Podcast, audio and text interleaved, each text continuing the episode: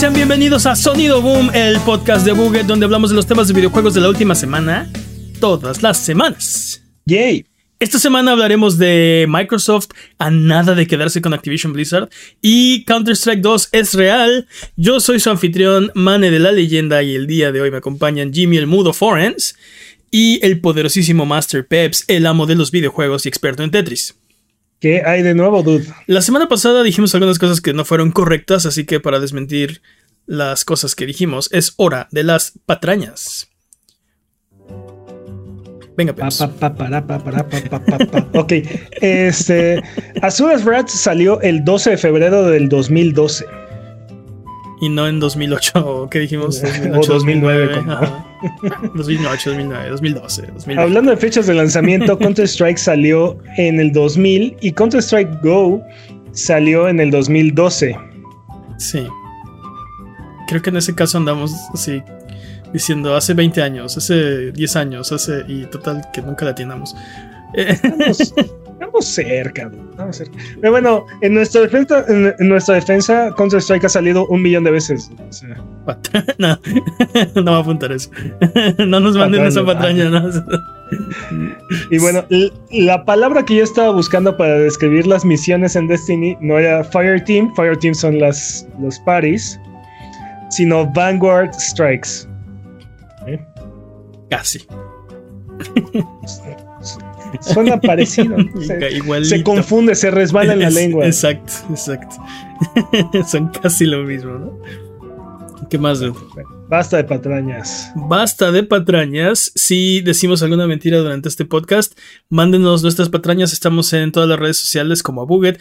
Estamos en YouTube, en streams de Twitch. Estamos en discord.io diagonal a Buget eh, para que nos manden ahí todas las cosas en las que nos equivocamos. Vámonos con el primer tema de esta semana porque, dude, hemos hablado de Activision Blizzard mes con mes, semana con semana, casi casi por una eternidad.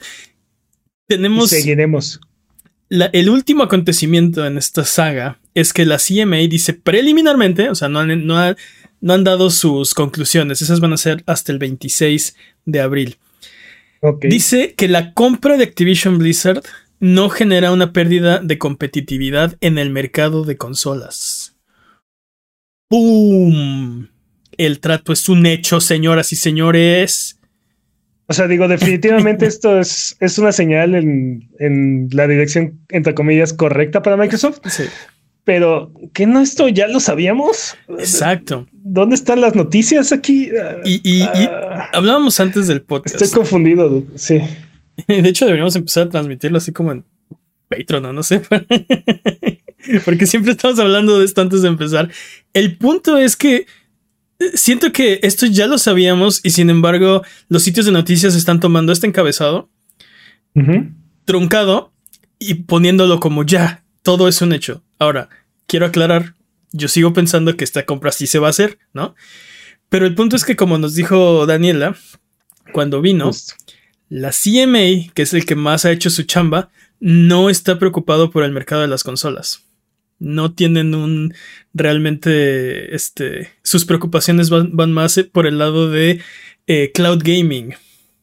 Sí, el mercado de las consolas lo consideran un mercado maduro, sienten que ya está propiamente desarrollado, no hay nada que pueda como en esta compra que pueda afectar o disminuir su su competitividad, Ujú. pero todo, toda la parte de la tecnología en la nube y esta parte emergente es lo que, según Daniela nos vino a contar, eh, es su más grande preocupación, ¿no? Porque a todo lo contrario a esta industria de consolas, que ya está consolidada, es una industria emergente con muy pocos, este, muy pocas compañías que realmente pueden hacer algo al respecto, ¿no? Y está ganando Microsoft una, una ventaja muy significativa con esta adquisición. Definitivamente son Entonces- buenas noticias, no, o sea, creo que sí va en esa dirección, ¿no? El- el- el- las este, conclusiones preliminares de la CMA eh, creo que se, se a- apuntan a, a un resultado favorable para Microsoft. Pero, pero te digo, siento que sobre todo muchos sitios de, de noticias están tomando esto como eh, el último clavo en el ataúd cuando, se, cuando esta es información que o sea, que la propia CMA ha dicho, ¿no? Que, que, que, no se están concentrando en esta parte en particular y ahora están diciendo lo que, lo que, bueno, lo que siento que vienen diciendo desde ese tiempo, ¿no? Ahora están confirmando más bien. Este, después de hacer la investigación, no tienen realmente una preocupación. Pero también en, comparación con lo que estaban diciendo hace más o menos un mes, estaban diciendo cosas como oh, la única forma en la que podamos dejar que esta compra se llevara a cabo es si este, Microsoft partiera eh, Activision Blizzard y bueno, entonces si realmente no es Call of Duty lo que tanto le importa, entonces debería venderlo, ¿no? a diferencia de lo que está, del mensaje que está dando ahorita el público, ¿no? Entonces definitivamente es, es como un cambio en el discurso, porque como le estaban reportando algunos medios, eh, el péndulo, el ah, péndulo ha cambiado de... Creo que fue Eurogamer, le preguntaron a su propia Daniela, tienen a su Daniela de ellos. Ah. y sí, lo, lo, contó así, ¿no? Así como que, digamos que ahora va en la otra dirección, ¿no? El péndulo ha cambiado de dirección, algo así dijo. Ajá, entonces sí. Ah, no, pues sí, este. Sí, pero sí, la analogía del péndulo tal vez no tiene tan sentido porque entonces quiere decir que en algún momento va a regresar, ¿no? o que realmente estaba en una dirección de que no se iba a hacer, ¿no? Tampoco, tampoco ha parecido ser este tan contundente nunca, ¿no? Entonces, Ah, buenas noticias. Es una pequeña victoria para Microsoft, definitivamente. Este, que, tal vez, que tal vez se materialice en una gran victoria, ¿no? Porque sabemos que a los que sí les preocupa el mercado de las consolas y no están tan interesados en la nube es, por ejemplo, la FTC, que es otra de las que tienen objeción. Entonces, tal vez eh, lo que hablábamos en semanas pasadas de una como reacción en cadena, esto hace que la FTC tenga confianza, que den una resolución positiva, lo que hace que el Reino que el, este, la Unión Europea también, lo que hace que el Reino Unido diga, ok, está bien, ¿no? sí, pero bueno, para la FTC, creo que otra, otra noticia que es más importante para ellos esta semana es que eh, allí en Francia estaba reportando que que Microsoft sí canceló una versión de Redfall para PlayStation 5. Sí. Y eso para la FTC creo que sí va a ser mucho más significativo que lo que va a ser para la CMA o para la Unión Europea. Sí. Este, Microsoft salió inmediatamente a desmentirlo y decir que no es cierto, pero o sea. Sí, eh, eh, eh, dijo. Están hablando de manzanas, pero estas son peras en realidad. Exacto. Estás hablando de evidencia anecdótica contra Microsoft diciendo no es cierto, ¿no? Sin, sin detalles, sin evidencia, sin nada, nada más. No, no, no, no, no fue así, ¿no? Más bien, ni siquiera lo negaron, porque lo, lo, único que dijeron es, nosotros nunca hemos quitado juegos de PlayStation. Es más, es más, los juegos que que ya estaban lanzados en PlayStation cuando compramos Animax, siguen ahí. Este, y no solo eso, hemos expandido el acceso a los videojuegos porque exclusivas de PlayStation 5, como Deadloop y Ghostware Tokyo, las hemos puesto en Xbox. Lo cual es, lo cual es, a ver, si tú no hubieras comprado Animax, eso hubiera pasado igual, porque estas exclusivas eran temporales. Y obviamente no, este, Bethesda, sin ser parte de Microsoft, no iba a dejar dinero en la mesa. En el momento en el que expiran los acuerdos, pues vas y lo pones en Xbox porque ahí hay más dinero, ¿no? Ahí hay más usuarios, hay gente que lo quiere. Entonces, o sea, ni respondieron, o sea, ni dijeron, no, no es cierto. O sea, se fueron por la tangente, dijeron, este, no, no hemos quitado este, juegos de PlayStation. Ajá, porque Redfall nunca salió para PlayStation, entonces no estás diciendo. Nunca fue anunciado tampoco. Exacto. No estás diciendo no lo cancelé. Estás hablando de otros juegos que no son Redfall y diciendo esos no los he quitado, ¿no? Eh, y deberían estar agradecidos. exacto. Y deberían estar agradecidos porque hicimos lo que, lo que Bethesda hubiera hecho incluso este, sin nosotros. Entonces, este, te digo, ni siquiera salieron a negar que, o sea, que lo que está reportando eh, IGN y, basado, en, basado en evidencia anecdótica de gente que trabajó en Redfall, eh, o sea, no, ni siquiera se molestaron en decir no, no es cierto, o sea, bueno.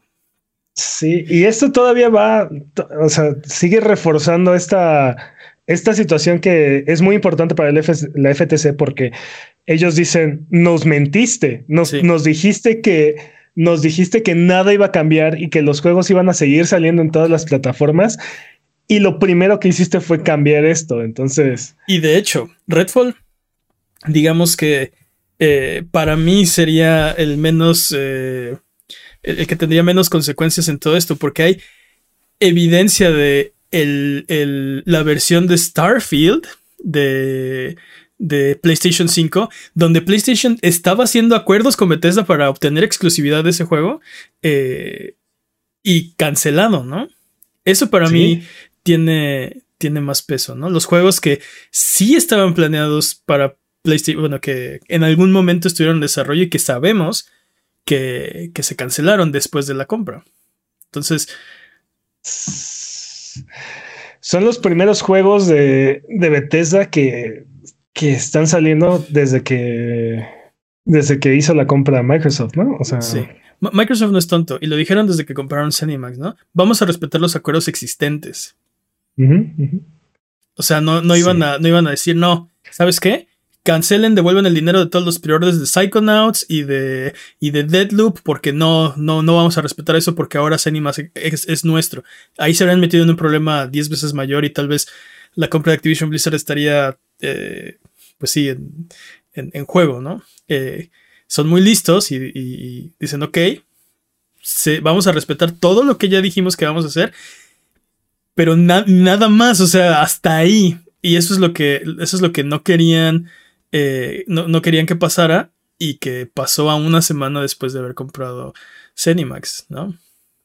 Totalmente. Y que ahora están diciendo que no van a hacer con, con Call of Duty, este, ni los juegos de Activision Blizzard. Ahora, la, investigación de la CMA lo que ha concluido es que sería más perjudicial que benéfico que Xbox quitara Call of Duty de otras plataformas, incluyendo PlayStation. O sea, lo que están diciendo es, eh, después de evaluar y estudiar eh, los, los, pros y contras, eh, básicamente Microsoft se dispararía en el pie. O sea, es tanto el dinero que genera Call of Duty que sería una tontería hacer eso, ¿no? Pero lo, hemos dicho aquí muchas veces, dude. Si alguien puede hacer esa tontería es Microsoft.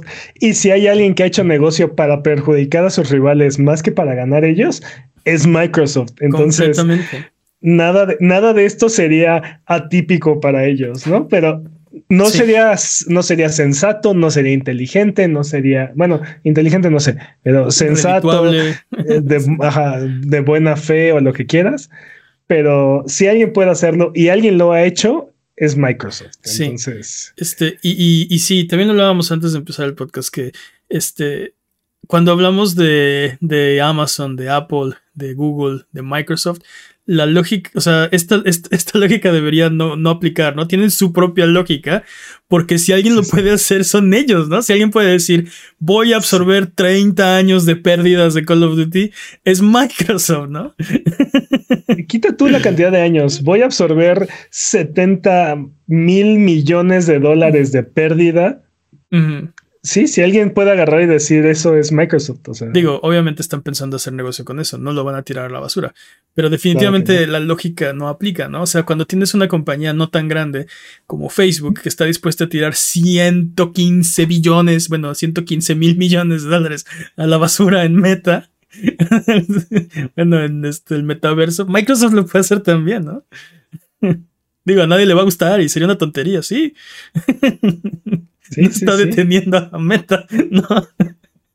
Pero bueno. Eh, esa fue la razón por la que dijeron eh, no, no creemos que haya un impacto en consolas. Sería muy, sería muy tonto. Este, sería muy perjudicial, mucho más perjudicial que benéfico quitarlo de otras plataformas como PlayStation. Por lo tanto, eh, no tenemos esta, esta, sí, esta preocupación, ¿no? Ahora, Totalmente. Sí. Ahora vamos a ver qué pasa. La resolución final es el 26 de abril. Eh, en el Inter, Microsoft dice que 10 años es tiempo más que suficiente para que Sony desarrolle un competidor para Call of Duty. Ah, patrañísimas. Patrañísimas. Ah, no, bueno, no, bueno. ¿Cuántas veces hemos platicado esto? La semana pasada estábamos hablando que PlayStation estaba poniendo sobre la mesa los números, así, a ver, señores Call of Duty cuesta al año 300 mil millones de dólares. ¿Sí? 300 mil millones. 300 millones. Perdón, exageré. 300 millones de dólares. Sí. Nosotros en God of War. Activision Blizzards. Sí, no manches. perdón, perdón.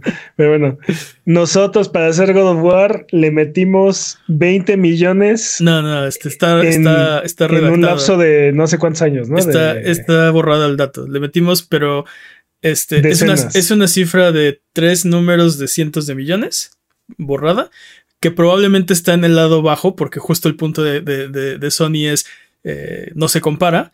Y fue eh, este como. En varios años. En varios años, como que lo, lo, fuimos poniendo varios años y el monto final fue una cifra en los cientos de millones. Y todos los años Call of Duty se está gastando 300 millones por juego eh, en, en, crearlos. Entonces no podemos competir con eso, ¿no? Y, no solo eso, o sea, no, solo es el, dinero. Supongamos que eh, se encuentran la bóveda de MacPato o este Sony y tienen el dinero del mundo. Eh, lo han intentado, no solo ellos, eh, todos lo intentaron. Sí, el Call of Duty Killer, ¿no? Era todos los juegos. No hemos dejado de hablar de, de EA y todos los intentos que ha hecho. Sí. Es más, hubo un momento en el que EA tenía cuatro juegos que estaban tratando de ser Call of Duty. Tenía Medal of Honor, Battle, Battlefront, este, uh, Wolfenstein. Uh, me falta uno. Pero. Pero bueno. Bueno, Battlefield. Digo Battlefield, dije Battlefield, pero Battlefield sí era Medal of Honor. también es de, de EA, ¿no? Por eso, era Medal of Honor, Battlefield y este Ah, ¿Cuál era el otro? Bueno. Tenían varios, el punto es que tenían varios. Tenían, tenían varios juegos que estaban tratando de hacer Call of Duty. Titanfall también era de EA, también estaba tratando de hacer algo así. Eh, y no solo eso, hubo una época, este, toda una década donde todas las compañías estaban haciendo el Call of Duty Killer. ¿Sí? Todas fracasaron, incluyendo Sony. Sony tenía Killzone y tenía Resistance, ninguno de los dos. O sea, son nada es que estaban como perdidos entre Call of Duty y. Y este. Y Halo Killer, ¿no? o sea, particularmente esos dos eran como la mezcla, ¿no? De ciencia ficción y Segunda Guerra Mundial, ¿no? No, no, sabemos a cuál de los dos pegarle, así es que nos vamos a pegar a los dos. Así que son aliens nazis, ¿no? Básicamente. Literalmente. Literal, así, sí, sí. Son aliens nazis. Literalmente en las dos, así. Bueno, Resistance no era nazis, era contra este. Sí, extraterrestres. Era, era, era, contra el eje, porque era la Primera Guerra Mundial. Ah, bueno, sí, ya, ya te entendí. Este, el punto es. Sí, el punto es que era Alemania, ¿no? Yo creo, es más probable que Call of Duty pierda relevancia en 10 años a que alguien más, quien sea, haga un Call of Duty al, nivel para competir con Call of Duty. Total, totalmente. Aparte, seamos, seamos honestos. Porque, o sea, si pudieran, si quisieran, ¿por qué Microsoft no hace Call of Duty, un Call of Duty? Porque no, lo hizo, años, porque no lo hizo hace 10 años. En lugar de estar haciendo acuerdos y comprando Activision Blizzard por 60 y 8 millones, 68 mil millones de dólares. Y, podrías decir, bueno, es que tienen Halo, ¿no? Pero Halo, o sea, digamos que en algún momento Halo estuvo arriba eh, y ya no. Y Call of Duty sigue arriba. Entonces no es tan fácil, ¿no? Ellos mismos eh, tuvieron, digamos, el, entre comillas, Call of Duty Killer, porque eh, Halo es su propia cosa. Y, pero digamos que era un first person shooter de alto perfil, con un multiplayer muy, muy, muy rico y muy querido y muy jugado.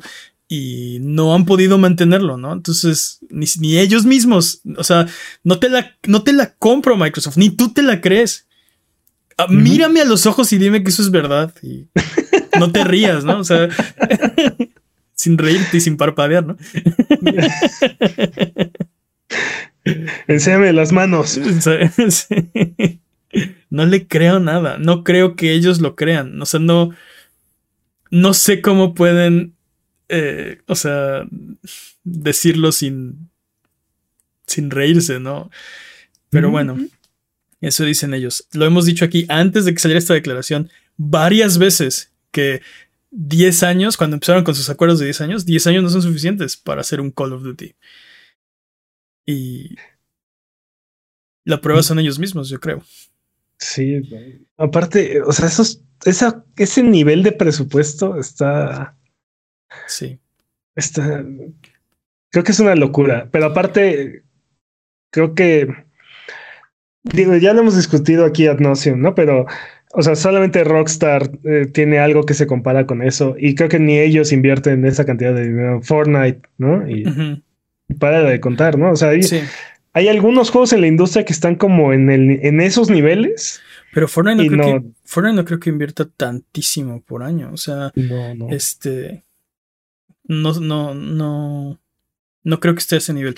Pero bueno, eh, antes de pasar al siguiente tema, porque estábamos hablando de la versión de PlayStation 5 de Redfall, pues ya se echó para atrás Arkane eh, y están buscando que no sea un juego siempre en línea, lo cual para mí es bastante bienvenido porque porque sí me dan un poco de asco los juegos siempre en línea.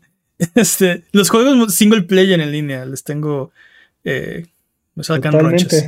Eh, Pero entonces, digo, siempre me extraña un poco cuando las compañías hacen este tipo de cambios. Digo, qué bueno, pero entonces tu juego en, realidad no necesitaba estar en línea. ¿Por qué estabas haciendo esto entonces? O sea. Sí. Sí, sí, sí. ¿Qué, qué necesidad de joder al consumidor? Definitivamente. Si esto siempre fue una posibilidad, ¿por qué no se tomó desde el principio, no? Es como el. Es como el. Me, recordó el. Este. El DRM de Major Nelson y Angry Joe, ¿no? De no es como bajar un switch y ya se apaga, ¿no? Este, y, al día siguiente. exacto. hemos bajado el switch. Exacto, exacto, hemos bajado el switch. Así de, o sea, si siempre fue una opción, ¿por qué este, o sea, ¿por qué no lo hicimos así desde el principio? Bueno, no lo hicieron ustedes así. Eh, también dijeron que no tendrá microtransacciones. Otra cosa que me saca ronchas. Así que bien, bien Redfall. Más ganas de jugarlo. O sea, digo, también está muy bien eso, pero también estuvo raro porque dijeron, o sea, no tendrá microtransacciones, pero también venderán un par de veces bundles con armas, disfraces, personajes y lo que sea, dijeron. O sea, microtransacciones. Ajá, ya, no, ya, no, he entendido. Entonces, o sea, ¿hay microtransacciones o no hay microtransacciones? Sí, no, esas no son microtransacciones. Son mini transacciones. no, no son, o sea. Son compras sorpresa, ¿no? Mecánica sorpresa, divertidas. Lo, lo, dijeron en el mismo párrafo. O sea, sí, sí, sí, sí, sí, sí.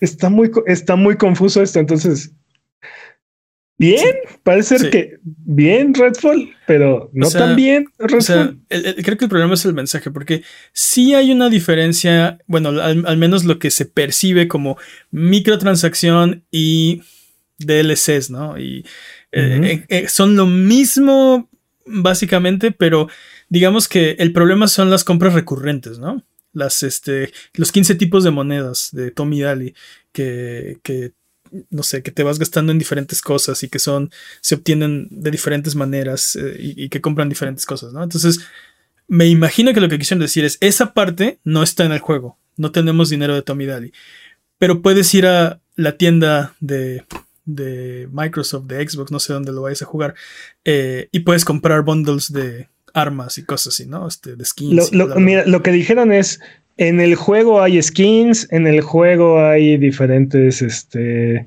armas, diferentes, diferentes trajes. No necesitas comprar nada para, para adquirir eso. Tú lo encuentras, te lo pones y ya es tuyo, ¿no? O sea. Pero, dije, pero también dijo, o sea, literal dijo en el mismo enunciado, después de haber dicho, no tenemos microtransacciones en el juego, y tú si te encuentras una skin es tuya y si te encuentras un arma es tuya, también venderemos bundles con armas, eh, trajes, este, personajes y ya sabes lo que sea. O sea, entonces.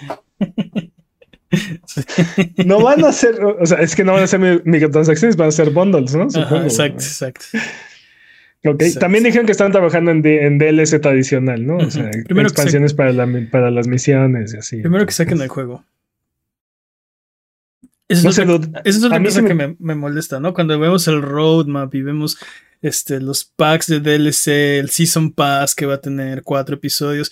Ah, primero acaba el juego y, y, y, que esté, y que esté bueno, ¿no? Y ya que, o sea, ya que estoy entrado y estoy comprometido, o sea, ya, ya que me lo vendiste, Ahora sí, ¿qué más hay, no? Ya me lo acabé, quiero más.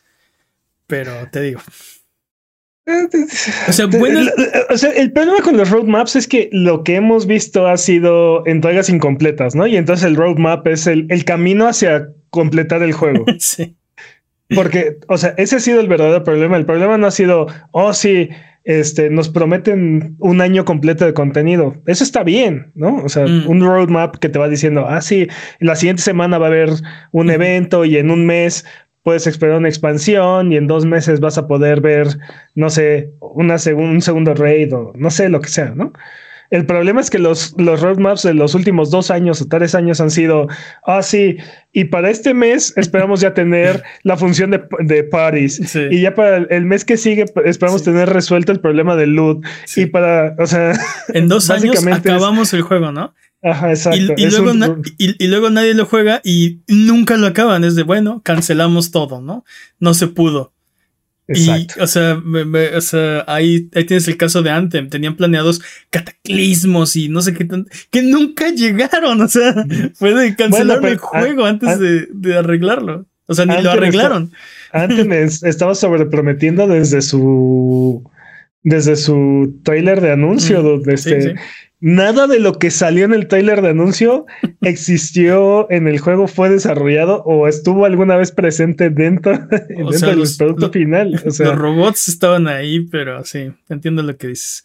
Los, eh, no, los ítems y las misiones y las, creo que algunas de las habilidades que utilizaron, o sea, nada de eso estuvo nunca en el juego. Entonces, pero independiente, independientemente de eso, a mí Redfall sí me tiene hypeado, sí se me antoja muy cañón, lo estoy esperando con ansias.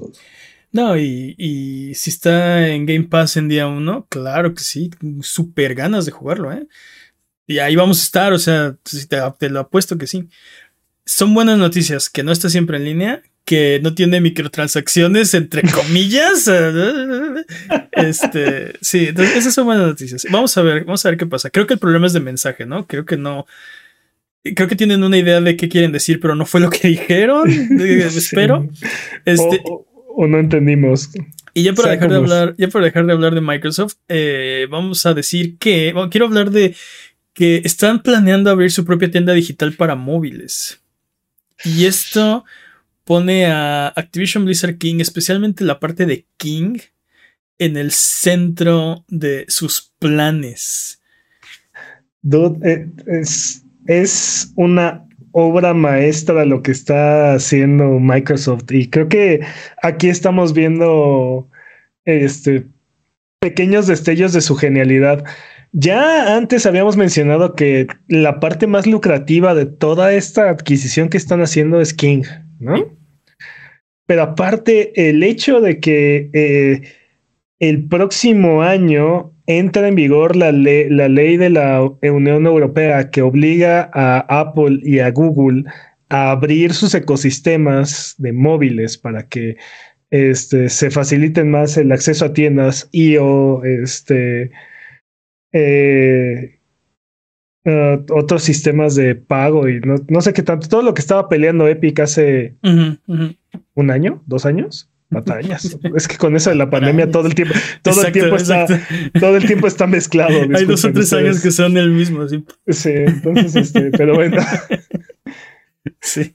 Este, todo esto que estaba peleando Epic, este, y por lo que demandó directamente a, a Apple, ¿no? Este, va a entrar en vigor el próximo año, en marzo del 2024. Entonces, si, si logran cerrar la compra en estos meses, tienen todo un año para, para estar listos para el lanzamiento en, en marzo del próximo año. Es, es una genialidad. O sea. Ahora, no está sencillo. O sea, puede ser que esto sea una de, una de las estocadas ahí en su, en su obra maestra. Bueno, estocada y obra maestra, tal vez no. Ok, X. El punto es que va a estar difícil eh, lanzar una tienda nueva. No es sencillo y sobre todo en estos ecosistemas tan dominados, ¿no? Tan, o sea, aunque se abran las puertas, creo que va a estar complicado eh, hacer que la gente eh, vaya a otra tienda, eh, instale la tienda, este,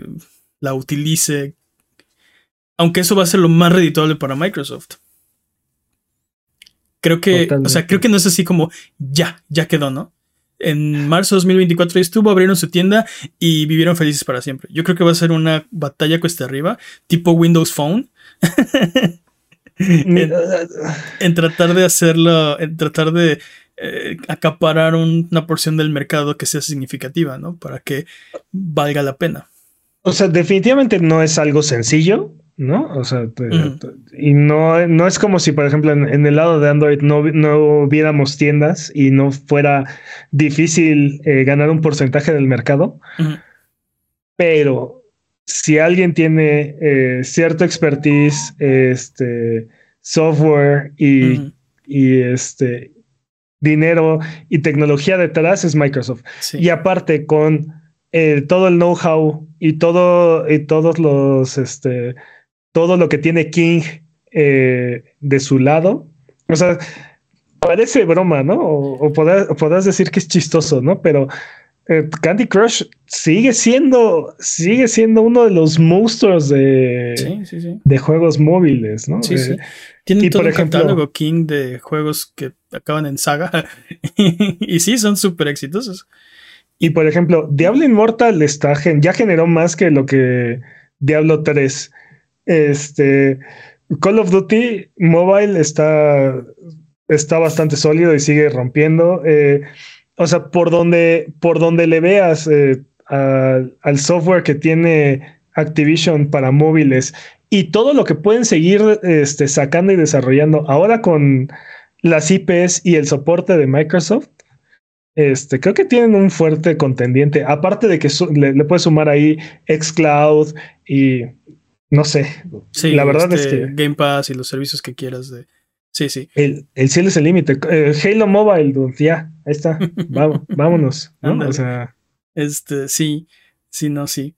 Totalmente. Ya tienen el expertise de haber quebrado Windows Phone, de haber quebrado Zoom.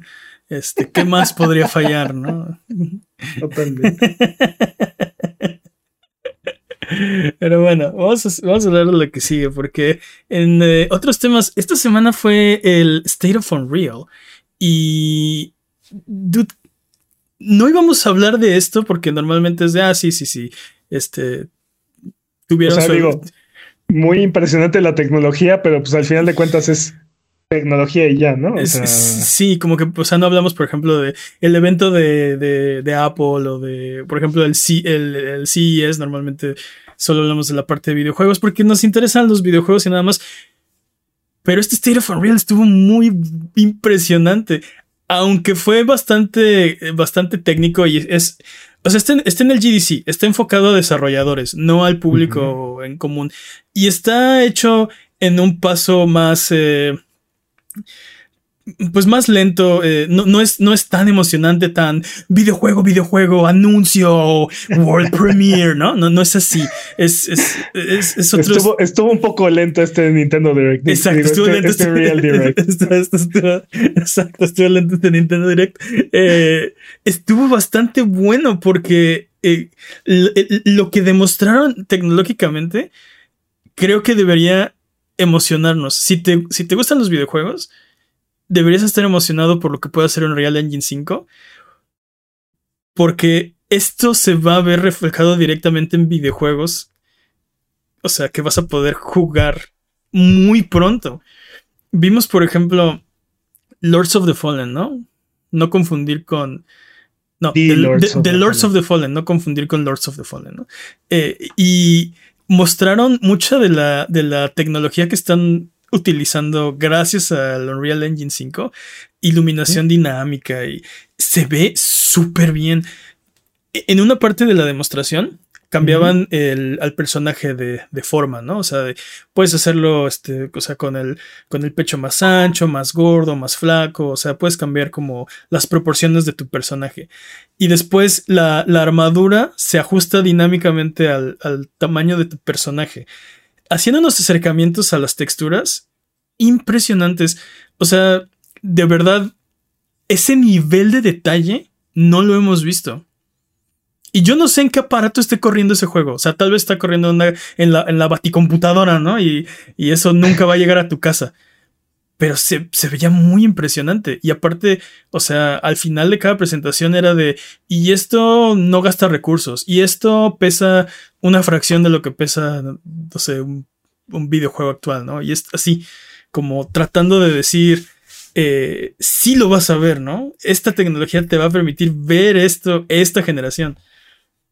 Sí, o por ejemplo el demo de MetaHuman, ah, donde de manera prácticamente automática estaban generando este eh, captura de captura de movimiento y de gesticulaciones, este, y aparte podían modificar la intención eh, automáticamente, ¿no? Si querías que fuera algo enojado o fuera algo alegre o algo este, este, solamente con picar un botón prácticamente, ¿no? Este, bastante impresionante. E, en el demo, que habrá que ver si se puede hacer así como lo hicieron ellos. Obviamente está muy cuidado todo lo que hicieron y o sea, no, va, no les va a fallar en escena, ¿no? Esto no es, esto no es este, los avatars de Kinect, o sea, esto es el GDC. Bueno, sí tuvieron una parte, sí tuvieron una parte que fue un demo en vivo, pero ahí, te hablamos de eso. Sí, sí, sí, sí, pero lo que voy es que, o sea, lo que hicieron fue supuestamente con un iPhone y con el iPhone captaban un video de, una actriz que después eh, el Unreal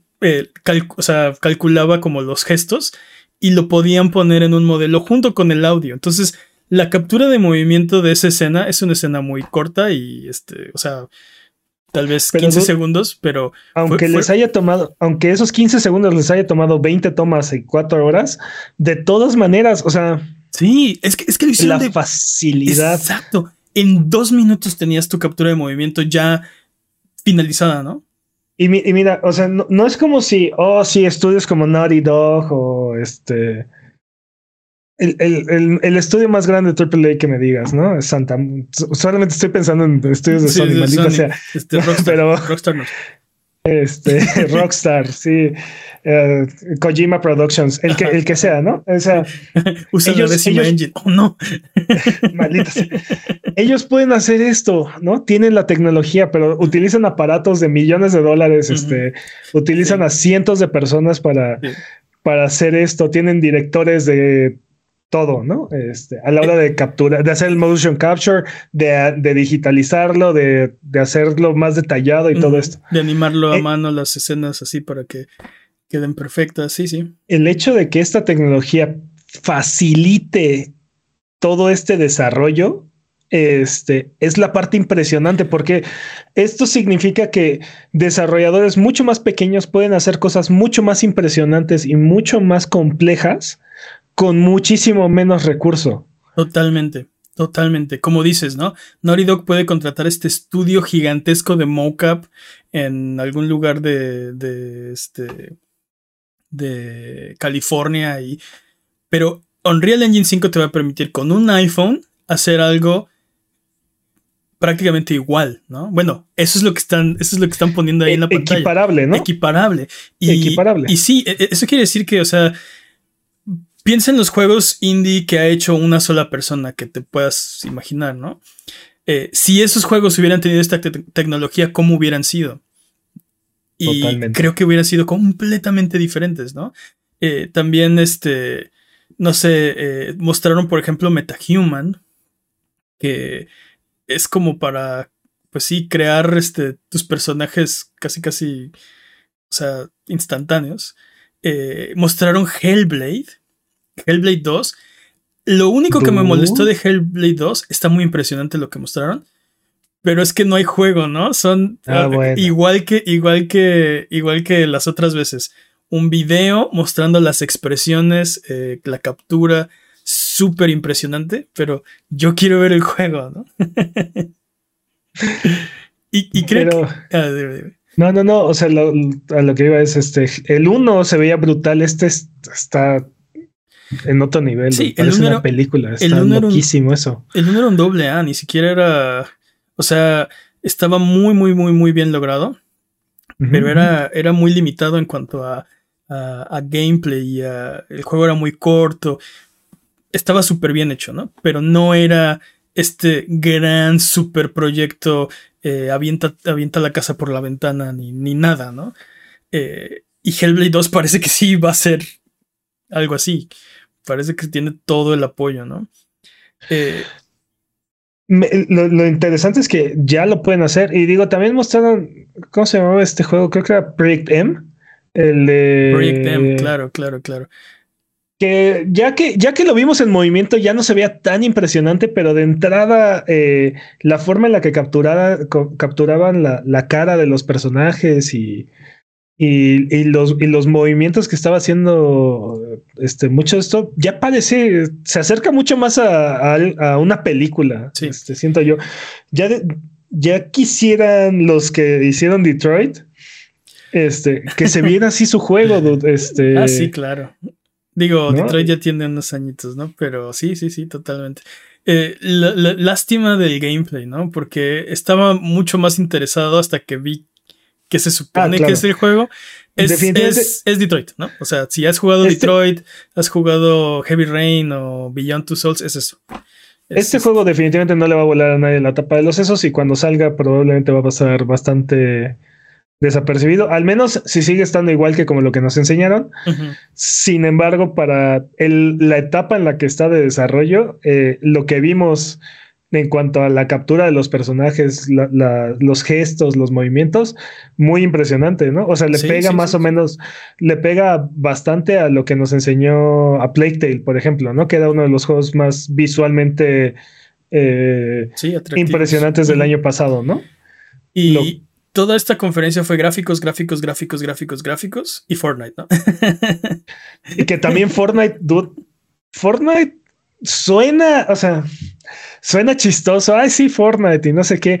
yo estoy seguro que lo que vimos de Fortnite Creator va a revolucionar parte de la industria en el corto plazo, mediano plazo, cuando mucho. Sí.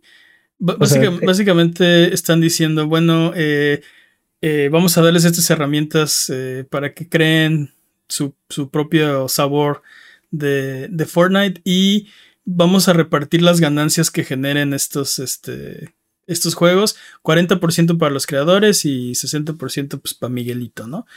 Y no sé, básicamente eh, como reforzando esta noción de Fortnite como una plataforma más que como un juego. Dude, esto es, esto es agarrar y decirle a Roblox, este, hazte un lado, ahí te voy. Sí, dude, no manches, porque aparte la facilidad con la que mostraron eh, como un demo de, así como de forma express, ¿no? Estaban creando niveles y metiendo assets y este, modificando montañas y se ve más fácil que en Dreams hacer este niveles lo cual es bastante impresionante y bastante brutal. Y luego eh, la forma en la que fácilmente puedes hacer películas dentro del mismo motor eh, para hacer eh, introducción de, tu, de tus personajes y tus elementos y meterle diferentes cámaras y ángulos y todo, tomas y todo eso. Y después la jugabilidad que se juega como lo que vimos se juega como Fortnite, pero seguramente como, es un Real Engine puedes hacer las modificaciones que, que te dé la capacidad, ¿no? Pero de entrada se va a jugar como Fortnite, ¿no? Sí, es un este, creador para Fortnite, pero vamos a ver qué tan rico es, ¿no? Yo me acuerdo, por ejemplo, mencionaste Dreams, este, pero pues, o sea, ¿qué tal Little Big Planet, ¿no? Las herramientas súper limitadas que tenía ese juego y lo que podías hacer con él, ¿no? Era es súper impresionante. Imagínate Fortnite Creator apoyado por una, digamos, versión light de Unreal Engine con la tecnología de Nanite, con la tecnología de Lumen, con, o sea, sí va a estar loquísimo. Y aparte tienen, o sea, lo que decían es, vas a tener cuatro años de assets, o sea, todo lo que han creado para, para que tú juegues con eso, para Fortnite. Así, este, Tal vez no fui claro. Este, y aparte puedes importar tus propios assets. Y aparte, antes de Fortnite Creator, eh, mencionaron su propia tienda de, de, assets que le están metiendo más cosas. Y, o sea, va a ser. En, en potencia, este anuncio es brutal, ¿no? Podría cambiar todo el panorama. Como dices, podría comerle el pastel a Roblox, podría dominar el mundo. No sé, vamos a ver qué pasa, pero sí está muy impresionante. Lo que mostraron es muy impresionante. Y sobre todo que hay una comunidad de jugadores que les gusta hacer sus mods de, diferentes juegos, ¿no? Este, como que les gusta la parte creativa, el tener estas herramientas disponibles para ellos y el incentivo de tal vez hasta puedes hacerlo un negocio. Eh, creo, que, creo, creo que va a atraer mucha gente. Ellos mencionaron, hay 500 millones de personas que están jugando Fortnite en estos momentos. 500 millones de personas. Y Fortnite representa el 40% de su playtime completo. O sea, de 500 millones de personas, el 40%, 40 del tiempo están jugando Fortnite. Y aparte, son jugadores que están hambrientos de cosas diferentes, de, nuevas experiencias, de contenido este, eh, nuevo y, que vaya evolucionando. Entonces, básicamente, eh, Epic ha condicionado a los usuarios de Fortnite a estar buscando y, y, esperando cosas nuevas, cosas diferentes. Así de, básicamente le está diciendo a los creadores, ahí está la gente, ahí están las herramientas, ya está todo listo, papá. O sea, nada más Crea, tu, crea, el contenido y la gente va a llegar. Entonces. Y, se resuelven un problema solos, que es lo que tú dices, ¿no?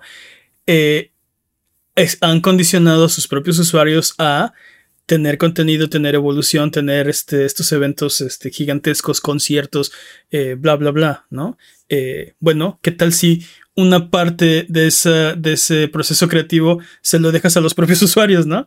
Y solos van a retroalimentar esa, o sea, ellos van a hacer el contenido y lo van a consumir y van a gastar en él y tú ya no lo tienes que hacer, ¿no? O sea, bueno, eh, no sé, tú puedes seguir haciendo los eventos grandes y ta, ta, ta, pero eh, me imagino que esto va a ayudar a mantener siempre esa, frescura de, Fortnite. Siempre hay algo nuevo que hacer. El, mismo caso, por ejemplo, de, GTA V, que, eh, o sea, siempre hay algo eh, nuevo y diferente que hacer, con la ventaja de Unreal Engine por atrás, ¿no? Así empujando Fortnite, eh, pues sí, hacia, hacia, el, o sea, hacia el siguiente escalón todo el tiempo. Es una, es que es una, va a ser una locura. Yo honestamente creo que va a ser una locura porque hemos, es un modelo que sabemos que funciona. Roblox ya nos mostró que este modelo funciona, ¿no? La gente, a los creadores les interesa, a los consumidores les interesa. Pero aparte de todo esto, tú mencionaste algo ah, cuando estábamos platicando de esto antes de empezar. Este, futuramente en Patreon también. Este, ya tenemos Patreon, ¿no? que nunca lo, nunca lo hemos este, promocionado este, eh, que es muy probablemente de aquí va a salir el, el siguiente Dota o sí. el, el, siguiente modo de juego revolucionario de aquí va a salir porque tienes las herramientas, tienes el engine, tienes todo, ¿no? Y aparte, de verdad, la facilidad y la velocidad con la que estaban creando mapas, estaban agregando assets, estaban modificando este, comportamientos, la forma en la que mostraron lo, lo sencillo que es hacer este set pieces de, de, de una misión de combate y así. O sea, es, es, muy impresionante la facilidad con la que los creadores talentosos como los que se hacen cosas loquísimas en, te digo, en Dreams y en Little Big Planet, este, van a poder hacer cosas gigantescas o muy impresionantes y aparte van a poder ganar dinero de eso en, esta plataforma. Ojalá que se, que se pueda, ¿no? Que eh, eh, me, preocupa como eh, el control que podría tratar de ejercer en algún momento eh, Epic sobre el contenido de Fortnite, ¿no? Como lo trató de hacer en su momento justo Blizzard con Warcraft 3 Reforged, ¿no? Así, por cierto, si alguien hace otro Dota es mío, ¿no? oh, sí, seguro, seguro iban a estar los creadores. Sí, exacto, nos dan muchísimas ganas, Blizzard. Pero bueno, si no vieron el State of, Unreal, se los recomiendo. Está muy interesante. Y digo, a, lo mejor no está. O sea, no es el paso frenético de uno de estos eventos como del E3 o así. Pero. Y tampoco va, a ser eh, va a ser contenido que van a poder consumir la próxima semana, ¿no? Exacto. Para mí fue muy, muy interesante y muy emocionante, ¿no? Decir, bueno, o sea, imagínate esta tecnología en las manos, como dices, de los indies, de los grandes estudios, de todo el mundo, de los eh, entusiastas, ¿no? Porque aparte es muy accesible el Unreal Engine, entonces, eh, no sé. Ah, sí. Si quieren, pueden descargar el demo. Está disponible en la Epic Games Store en este momento. En este momento, exacto. Pero bueno, tenemos un tema más de que quisiera hablar el día de hoy, porque resulta que. no puedo creer que voy a decir estas palabras. Counter-Strike 2 es real. Es real, dude. Los rumores eran ciertos, todo era verdad. Llevaba mucha agua ese río, lo dijimos la semana pasada. Bueno, no lo dijimos así, pero tú dijiste es que hay demasiado, hay, demasiados rumores, ¿no? Y siguen saliendo. Este, tiene que ser real. Bueno, pues ya es oficial. Esta semana Valve anunció que Counter-Strike 2 es real. Llegará en el verano y aún no sabemos todos los cambios que va a tener la secuela, pero han anunciado algunas cosas. Hay tres videos, creo que ahorita en el canal de, Digo, para cuando vean este video tal vez ya hay más, pero había tres videos en el canal de, de Valve. De Valve. Eh, de Counter-Strike 2. Uno habla de las granadas. Eh, otro de, la jugabilidad que es independiente del tick rate del servidor. Ahorita explicamos qué es eso. Y otro de los rediseños de los mapas que, que metieron, ¿no? Entonces, ah, básicamente creo que es, o sea, la idea es que, bueno, me da la impresión que la idea es que migres a Counter-Strike 2. Bueno, yo, yo lo que entendí es más bien, van a migrar Counter-Strike a un nuevo engine, ¿no? O sea... Es algo así, sí. Como que la, idea es, este va a ser... O sea, ahora todos vamos a jugar esto, ¿no? Es como el... siento yo que es como el cambio que hubo de, de, Counter-Strike Source, Source, ¿no?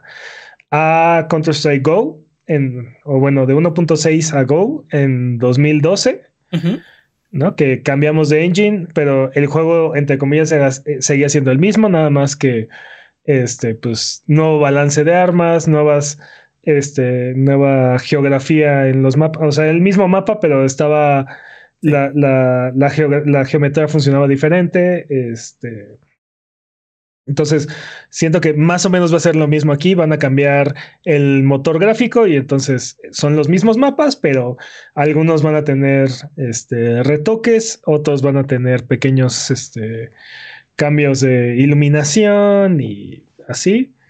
Eh, y como mencionas, ¿no? Eh, cambios de tecnología. Entonces, ahora las granadas generan este volumen. ¿Qué? ¿Cómo se dice esto? Este Sí, ya es, ya, sí. Volumetric, este, no sé qué. Bueno, Tienen, tienen volumen e interactúan, e interactúan con, con los elementos del mapa, ¿no? Entonces, si disparas a través de una granada de humo, vas a, vas a hacer un hoyo, vas a hacer una perforación. Si lanzas una granada a una granada de humo, vas a desaparecer la, la nube, ¿no? Este. Eh, entonces, son pequeñas mejoras gráficas que, que facilitan. Yo creo que. Bueno, no solo es gráfico, creo que eso tiene un. O sea, tiene un elemento este, de gameplay y de estrategia, ¿no? Porque, o sea, digamos que otra cosa es que, por ejemplo, las granadas de humo eh, ahora sí ocupan, o sea, dijiste volumétrico, pero ocupan la forma de, o sea, del, recipiente que los contiene, ¿no? Entonces dan la vuelta a esquinas, se meten en corredores, cosas así. Reaccionan a la luz. si, si disparas dentro de una, eh, de una este, cortina de humo, se, o sea, se, ilumina. Eh, eh, creo que va a tener, o sea, no es, no solamente un cambio estético, ¿no? También... Sí, pero... Ah. No, no, sí. no, y aparte aseguran el, el funcionamiento de, de, este juego en futuras, este, en futuras versiones de hardware, ¿no? Sí. facilitan el desarrollo, porque probablemente, o sea, un engine de hace, aunque ya no sea el, original de hace 20 años, que sea el de el del 2012, de todas maneras estás hablando de un engine de más de, de 11 años, ¿no? Que otra vez nos vamos a meter las pestañas. Oh, no. No, no, no, no, no. Tiene más de 11 años, eso es cierto. Eso es, eso es cierto. De referencia, ¿no? Tiene más de 11 años, eso es cierto. Son números de referencia, no se los tomo. no, pero bueno, o sea, el punto es, eh, en aquel entonces no se, no se hablaba de arquitectura de múltiples núcleos ni, ni, de, ni, de, ni de velocidades de RAM de, de no sé cuántos megabits por segundo, ni, ni se hablaba en RAM en, en cuestiones de gigas, ¿no?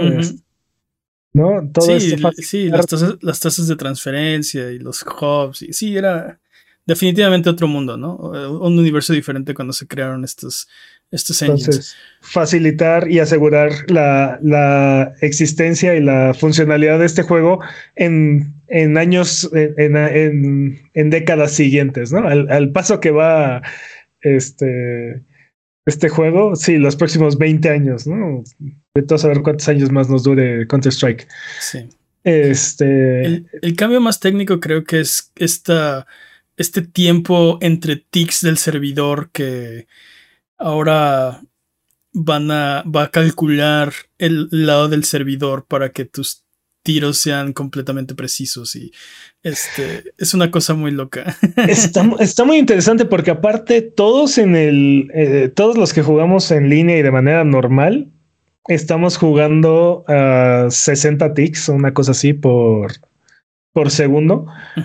Pero los jugadores de competitivo están jugando en servidores de 120 ticks, ¿no? Entonces, el juego literalmente funciona y reacciona completamente diferente a nivel competitivo que para el resto de los jugadores, ¿no? Y es algo que al, al desvincular el frame rate del tick rate del servidor, este, la jugabilidad del tick rate del servidor eh, facilita muchísimo eh, el hecho de que haya una homogeneidad ¿no? dentro, de la, dentro de la base de los jugadores.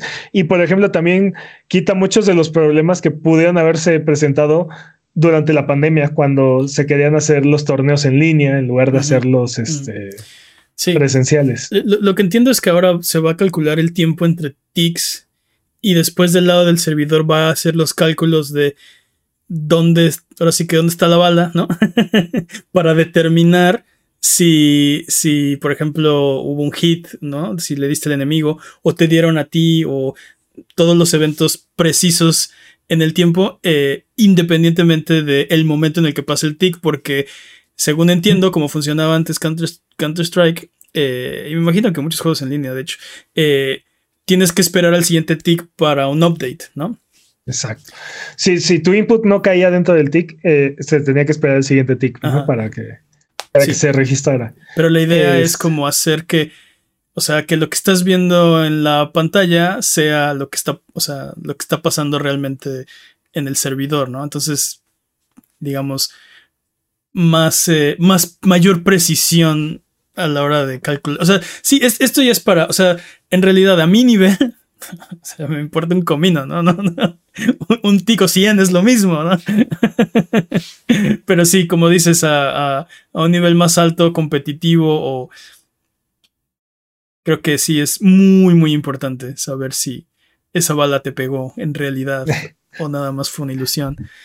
Pero bueno, es real. Counter-Strike 2 es real y, todavía me cuesta trabajo creer que esas palabras no solo salieron de mi boca, sino son ciertas. Eh, pero honestamente, digo, está muy chido que Valve eh, haya. Siento yo que como que Valve sintió la presión de la Epic Game Store y de repente dijo: No, no, no, no. Ya estuvimos sentados en nuestros laureles mucho tiempo. Vamos a empezar a ponernos las pilas y empezamos a ver eh, Half-Life Alyx, eh, empezamos a ver el, Steam Deck, empezamos a ver este eh, ahora Counter-Strike 2, ¿no? Entonces, este siento que se están poniendo las pilas, pero sí me decepciona un poquito. Sí, sí, sí me hubiera gustado ver una verdadera secuela en lugar de solamente una actualización este en el motor gráfico y en el, bueno, en el motor del juego y en todos los elementos gráficos, ¿no? Vamos a ver qué más trae. Estoy seguro que hay más cosas que vamos a ir viendo. Pero sí, yo, yo estoy seguro que lo que pasó es que en Valve sí están sintiendo un poquito que tienen que hacer algo. Y fue de, bueno, no sabemos contar hasta el 3. ¿Qué podemos hacer? Y alguien dijo, tengo una idea. Hold my beer. Sí. O bien, le hubieran puesto 1.8 y ya. Counter Strike 1.8. 2 es mucho más, este, más determinante, más, este, sí, más, eh, ¿cómo se dice? Es, es, es, un mayor compromiso, ¿no? De esta es la secuela. Espero que el próximo sea el 2.6 o una cosa así. Sí. Lo veremos en 10 años. Counter Strike B, ¿no? Acá. Rush B. Sí, Rush E, ¿no? Counter Strike R, RB, Rush B. Ok. Si tienes alguna pregunta de lo que sea, recuerda que estamos en redes sociales como Buget o en discord.io diagonal a Buget. Sonido Boom es tu podcast. Dinos de qué quieres que platiquemos y lo vamos a hacer. Eh, ¿Por qué no mejor nos vamos con el speedrun de noticias? Porque el speedrun es la sección donde hablamos de las noticias que son importantes, pero no son tan importantes como para dedicarle su propia sección. La categoría es podcast por ciento, el corredor de este año democráticamente elegido es Master Peps. ¿Estás listo, Master Peps? Listo. Speedrun de noticias en 3, 2, 1, tiempo. El remake de Resident Evil 4 la está rompiendo durísimo, dude. Aparte de que le fue súper bien en las reseñas, está superando los números de la franquicia en Steam eh, y el modo de mercenarios va a llegar el 7 de abril. Además de esto, hay una miniserie de anime que ha sido lanzada para acompañar el lanzamiento del juego y es una obra maestra. Me recordó mucho a Heidi. No sé, no sé, no sé si tú tuviste el mismo sentimiento. Totalmente tiene toda la onda de Heidi. No, perdón, me estoy dando cuenta que no funciona el reloj, así que este, este, este espiro no va a contar, pero de práctica, síguele. Ok. no sé qué pasó, no, funcionó. ¿Se rompió? Se rompió, sí. No estaba listo. Sigue impactado con la noticia Counter Strike. Estás haciéndolo tan rápido que ni siquiera notó que ya empezaste, ¿no? Pero sí, dude, tengo mi copia de Resident Evil, está instalado en mi Play. Mañana youtube.com de Buget. Vamos a empezar a jugarlo, no me importa nada. Ahí nos vemos en la nochecita. F Wild Hearts. F Wild bueno. lo voy a seguir jugando, pero, pero no mañana, pues. O sea, si ustedes están escuchando este lunes, tal vez el próximo sábado lo jugamos también, así que vénganse a verlo. Perdón. Un nuevo juego de las tortugas ninja está siendo desarrollado. El juego se va a basar en el cómic Last Running y se espera que tenga un modo de juego muy similar a God of War, dude. Y no sé tú, dude, pero esta noticia sí me, oh, sí me emocionó. A mí también. The Last Running es uno de los eh, cómics como más queridos de las tortugas ninja. Y es un mundo ahí donde... Bueno, ¿les cuento de qué se trata? Sí, es Solo queda... La, la, premisa es que solamente queda una de las cuatro tortugas. Exacto. ¿Cuál es? ¿Quién es? La mejor de todas, obviamente. Este, y entonces tiene como una de las armas de cada uno de sus hermanos, ¿no? Entonces tiene, tiene katana, bo, sai y chacos. Este. Y, va a estar, está, está bueno, está bueno. El, el, clan del pie mató a sus hermanos. y entonces al final. Ya. Suficiente, doctor. Ah, sí me emociona. Sí, hay, hay, un par de detalles de la historia que no soy tan fan, pero oh, solo, la promesa de todo esto. Oh, sí, sí, dude, sí. Inyectenlo en mis venas. Sí. Sí. Y definitivamente decir, poner God of War en la misma oración que cualquier anuncio de juego es tratar de obtener miradas, ¿no? Creo que es muy. Eh, este, ¿Cómo se dice? No, pero. Es, muy adrede. Pero también creo que. Eh, eh, describe muy bien un tipo de juego, ¿no? O sea, es un juego tipo beat em up con elementos de RPG donde hay un énfasis fuerte, fuerte en la historia. E-, ¿Estás diciendo que ya hay un género que son los God of War likes? Tal vez, maybe. No he visto muchos, pero creo que, creo que describe muy bien qué tipo de juego ah, aspira a ser, ¿no? sí, sí, totalmente. Sonic Origins tendrá DLC. Va a salir el 30, el 23 de junio y costará 10 dólares. A ver, les repito. Esta colección de juegos de Genesis y Sega CD va a tener DLC. Sí, que no el punto era como como tenerla. No entiendo. ¿Qué, cuál va a ser, ¿Qué va a ser el DLC? Ah, qué bueno que me qué bueno que preguntas, porque van a ser 12 juegos de Game Gear. Ok, mínimo son un buen. Y van a agregar. Van a agregar personajes para que juegues en todos los juegos. Y elementos del museo y cosas así. Ok. No sé, no, me, me genera No emociones encontradas. O sea, no, es tan mala mal. idea. Exacto, no suena mal. No 10 es mala dólares, idea, pero- 10 juegos de Game Gear.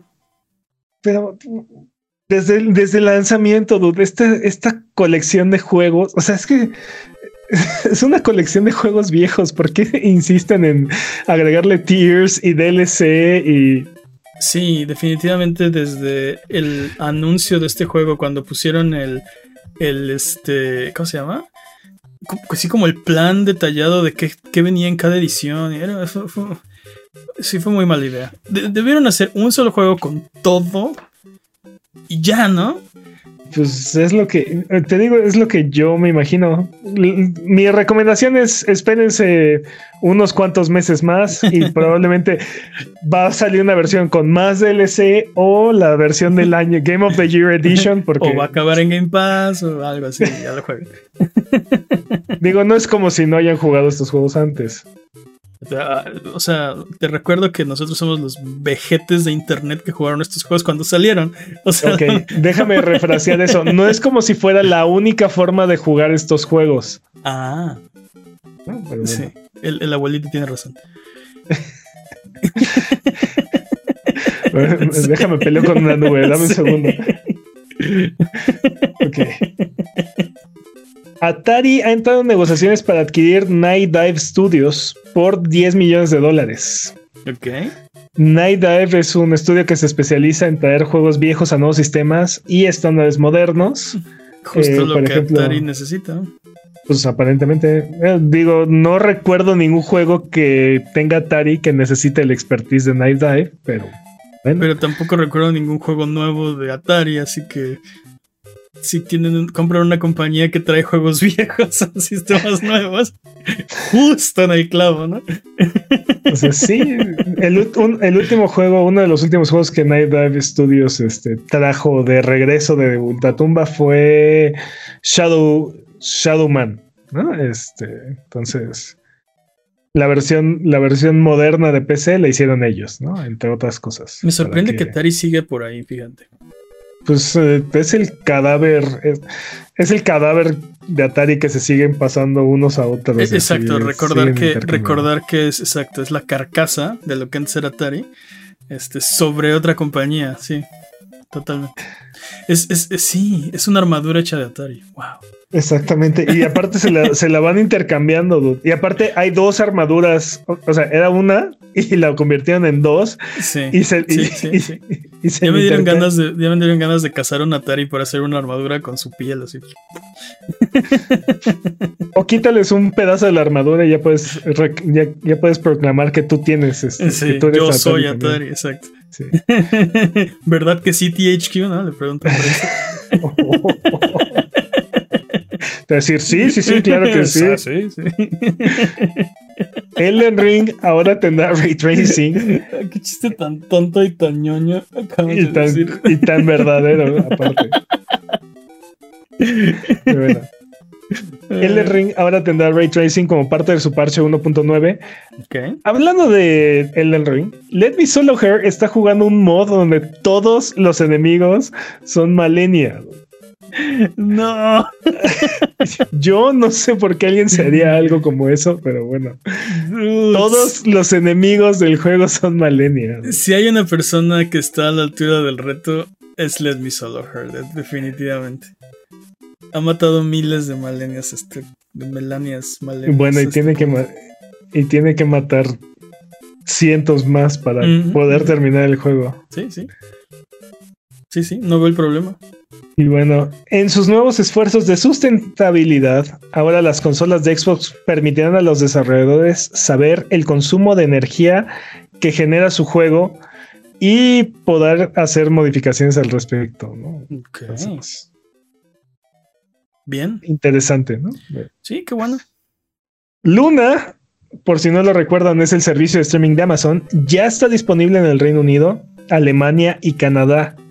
Los usuarios de Prime tendrán acceso a una biblioteca de juegos cambiante y actualmente cuenta con dos niveles de suscripción, uno por 9 dólares y uno por 15 dólares además de pequeñas bibliotecas de suscripción más específicas. Por ejemplo, hay una de eh, juegos de Jack in the Box, entonces puedes pagar tu suscripción de, creo que son como 4 dólares, una cosa así, y tienes acceso a todos los juegos de Jack in the Box. Digo, vamos a esperar a que llegue a, México, pero... Ah, sí, siéntate, porque...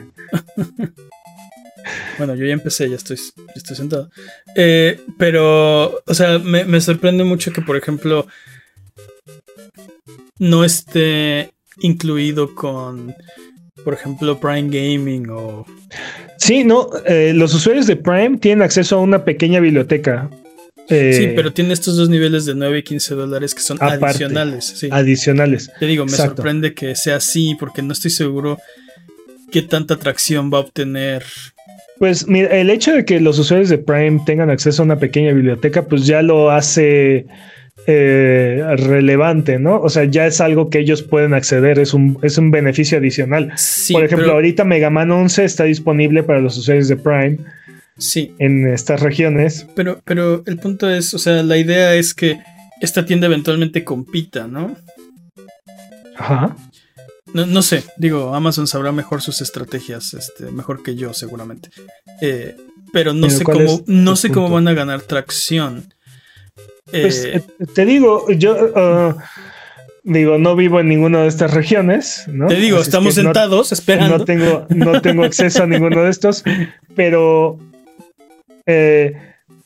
el hecho de saber que ya con mi suscripción de Prime ya puedo jugar algunos de estos juegos y ya puedo, ya puedo probar el servicio, ¿no? Te digo, ya podría jugar Mega Man 11, ¿no? sí. Que nunca lo he jugado, no, no, no, no le he dado la oportunidad. Pues ya sabes que eh, con tu tele o cualquier dispositivo Fire Stick o no sé qué tantos navegadores funciona y un control de Bluetooth, te puedes sentar a jugar el juego en cualquier momento. No tienes que descargarlo, no tienes que instalar nada. O sea. Lo que. O sea, mi, veo dos, problemas, ¿no? Una que no tienen first party. Ahorita. Tal vez lo empiezan a comprar, ¿no? Ahora. Eh, o sea, mi, punto es. Si ya tienes. Bueno, supongamos que un día lo puedes comprar. Y ya tienes una suscripción de, de, de Prime ellos no están haciendo más dinero, ¿sí me explicó? Ah, sí, es cierto. Tendrías tú que comprarla de 9 y 15. Entonces te digo, para mí una de dos, o ya viene incluida en el servicio. Y, eso es, o sea, es un, es un beneficio de tu Prime. Eh, o no entiendo cómo van a, o sea, cómo esperan sacar esos 9 o 15 dólares extra de los usuarios, porque no sé. No tienen first party, no sé, no sé. Honestamente, no, no, me siento bastante confundido cómo, cómo funcionan los servicios de suscripción, ¿no? El punto es que yo no siento que lo pagaría a menos que tuviera algo más, ¿sí me explicó? Bueno, pero tú, tú eres un jugador que tienes tres servicios de suscripción de videojuegos en este momento, dude. Por eso, pero 9 y 15 dólares, prefiero un servicio como Game Pass o PlayStation Plus. Por eso, por eso. Pero tú tienes consola, tienes PC y aparte estás pagando, ah, estás pagando ahorita Prime, Plus y Game Pass, ¿no? O sea. Sí, pero yo me dedico como, a esto. O como hardcore, o como hardcore gamer, tienes uno de estos servicios, ¿no? Y aparte tienes por lo menos un dispositivo, ¿no? Tienes una consola y pagas un servicio, o tienes este alguno de estos servicios, o tienes una PC donde jugar y tienes una biblioteca gigantesca de Steam, ¿no? Este servicio, a mi parecer, es para la gente que le gustó jugar en algún momento o tiene 20 años que, no juega videojuegos y puede acceder a ellos con mucha facilidad en este momento, ¿no? Este, digamos que se puede reacercar al servicio. Mi preocupación más grande para estos usuarios y para Amazon en este, en este punto es de dónde van a sacar ellos un control de Bluetooth o, un control que pueda funcionar con su servicio, ¿no? O sea, la inversión, la inversión más grande que, tienen que hacer ellos es comprar ahorita un control. ¿no? Algo que funcione. Sí, tú tienes muchos, ¿no? Me queda muy claro. Pero, Oh, pero alguien que no, alguien que no está metido en el hobby y así. ¿Vamos a hacer podcast o no vamos a hacer podcast? Porque, o sea, necesito los controles y what, o sea, si no, ¿de qué hablamos? tienes razón, tienes razón. El punto es, estoy esperando sentado. qué bueno que no hay timer esta ocasión, ¿eh? Porque probablemente llevamos media hora en eso. A ver cuánto tiempo se tarda en llegar a otras regiones, ¿no? Y, y a ver si tienen el, el mismo, ofrecen lo mismo, eh, al menos la entrada, ¿no? Con, Sí, con este, con tu membresía de Prime a otros, a, a- a- los usuarios de otras regiones, ¿no? Por lo menos aquí en México, ¿no? Pero your, bueno, your move, Amazon. Ok, pues vamos a ver porque Stadia nunca llegó. sí, mm, sí. y Se- bueno, se murió en la esperanza de llegar acá. Y he anunciado que retiran Battlefield 1943 y No. Bad Company 1 y 2 No. de la venta en abril y van a matar sus servidores en diciembre. Bueno, van a llevarlos detrás del granero. Dude, espero que, espero que algo los haga cambiar de opinión, dude, porque. Ah, No. y aparte, por alguna extraña razón, en el anuncio original dijeron que también iban a, iban a hacer lo mismo con, Con Mirror's Edge. con Mirror's Edge. Sí. ¿Por qué? No sé, pero bueno. Sí, pero así todo el mundo sacó la antorcha y el asadón. ¿Qué? No, no, no, no, Mirror's Edge no. Ah, ¿no? Sí. Nadie le importa Battlefield 1943. Y como me recordaste antes A del mí podcast, sí, lo tenemos y lo jugamos. a mí sí, a mí me gusta un montón Battlefield 1943. Se me hace un juego muy sencillo y muy fácil de agarrar y jugar y muy divertido. Este, y Bad Company 1 y 2 este, tienen campañas muy divertidas. Bueno, es lo que recuerdo. No sé qué tan bien hayan envejecido, ¿no? sí, Pero, hay- habrá que ver. Yo estoy en las mismas, no sé. Eh, pero sí, eh, GG. espero, espero que logramos hacer que cambien de opinión. Honestamente, no- creo. salvar estos, estos juegos. Pero otra vez volvemos al tema de, de los peligros de la era digital, ¿no? Y como estos juegos, o sea, dices, dices, van a matar los servidores. Sí, estos juegos se van a morir. Battlefield 1943 va a quedar injugable, ¿no? Así y es, nadie más en la historia lo va a poder volver a, a disfrutar.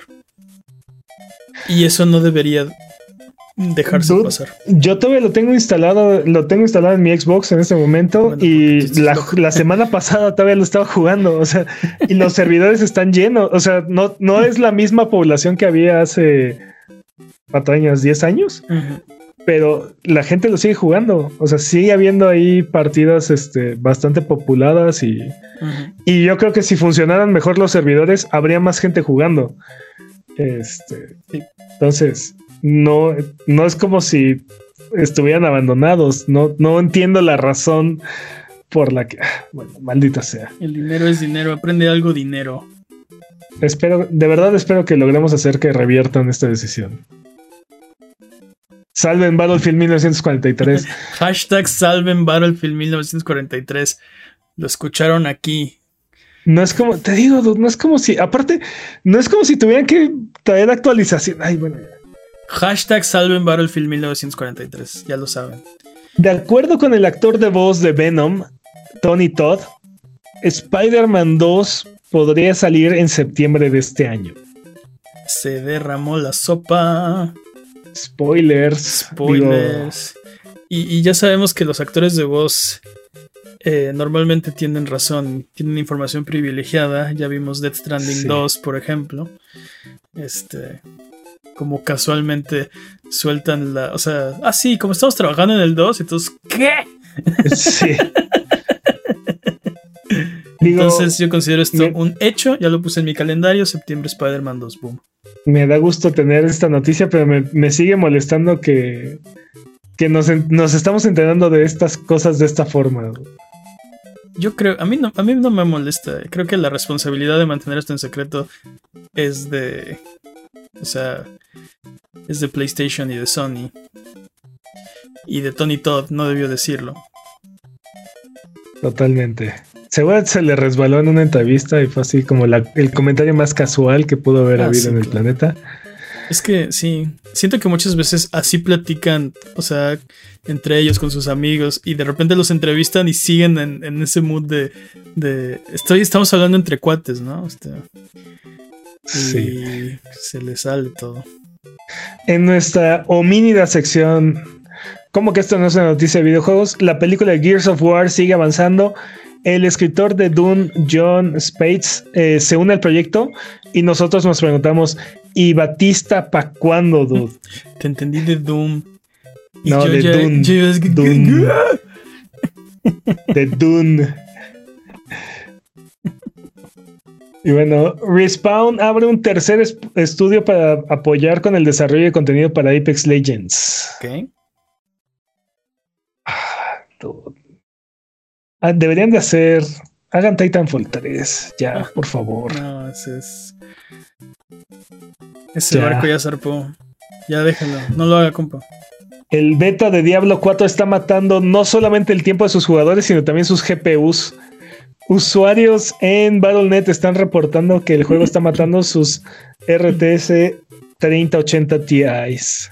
Sí, yo estaba a punto de jugarlo y leí esta noticia. Es exactamente mi tarjeta de, gráficos.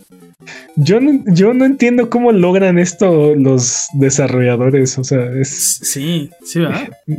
es el tipo de cosas que no debería, no debería de haber forma humana de que sucediera, ¿no? O sea, bueno, al menos no de forma normal, ¿no? sí, estoy de acuerdo. Este, eh, si estás overclockeando y estás este, deshabilitando elementos de seguridad, pues bueno, ok, sí, ¿no? Sí, suena, sí, suena así como a, como plan de Pinky Cerebro, ¿no? Así de voy a hacer que exploten los microondas o algo así, ¿no? De, de sí, o sea, no, no, no debería poder pasar, o sea, ¿cómo cómo una tarjeta se quema a sí misma, ¿no? O sea, por o sea, ¿cómo, cómo un software hace que la tarjeta se fría sola, pero bueno. O sea, sí está pasando. Y también le pasó, por ejemplo, a. Solo así, ¿Cómo se llama este juego de justo de Amazon? Este. New World. New World. ¿Se llama New World? Creo sí, que sí, sí. Creo que sí. Este, también le pasó, ¿no? Las, y justo las de gama alta, las 40-90 eran las que estaban. se estaban friendo. Sí, dude. No, te digo, no, no entiendo cómo sucede esto, pero. Yo siento que es el tipo de cosas que no debería ser. Y por ejemplo, es el tipo de cosas que en consola sabemos que no, puede, no puede llegar a suceder. Ok. Aunque. ¿Cuál era? Creo que era Anthem, ¿no? El que estábamos reportando que estaba este, hacía que crashara las consolas.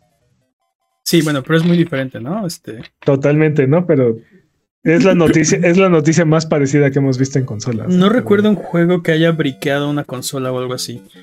Por ejemplo, ha habido actualizaciones que las han briqueado, este, pero así un, un producto de consumidor, un juego que haya sido publicado, que corres y se algo le pasa, no, no, no recuerdo haberlo visto.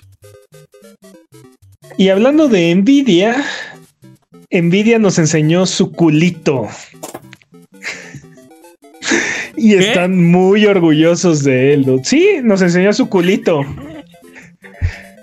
Nvidia Culito es su nueva biblioteca de litografías con herramientas optimizadas para desarrollo y manufactura de semiconductores. Envidia culito.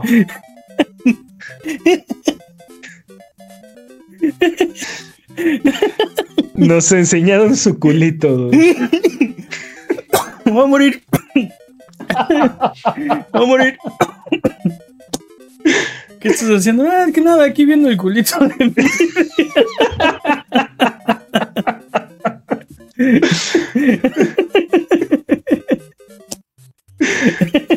Son unos genios. No, sé cómo. Ni siquiera estoy seguro cómo llegaron a eso. No es, broma, así se llama. El envidia culito, así se llama. Bueno, culito. ¿no? Culito. culito. Es, es, elegancia, ¿no?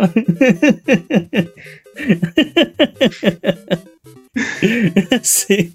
¿Qué va? O sea, ¿qué sigue, no? Este. Envidia culito. Pero bueno. Tiempo. Tiempo. ese culito de envidia.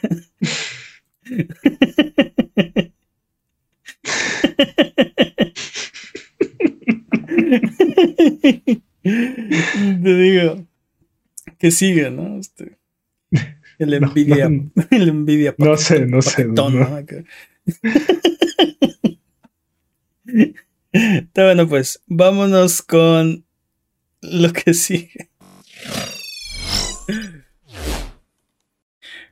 Porque es hora de frotar la lámpara maravillosa y subirnos a las alfombras voladoras para irnos a la tierra de los descuentos. Arbano, ¿qué nos tiene esta semana? Esta semana en Game Pass eh, MLB The Show llega el 20 no, eh, eh, MLB The Show 23 llega el 28 de marzo. Se mojé la playera.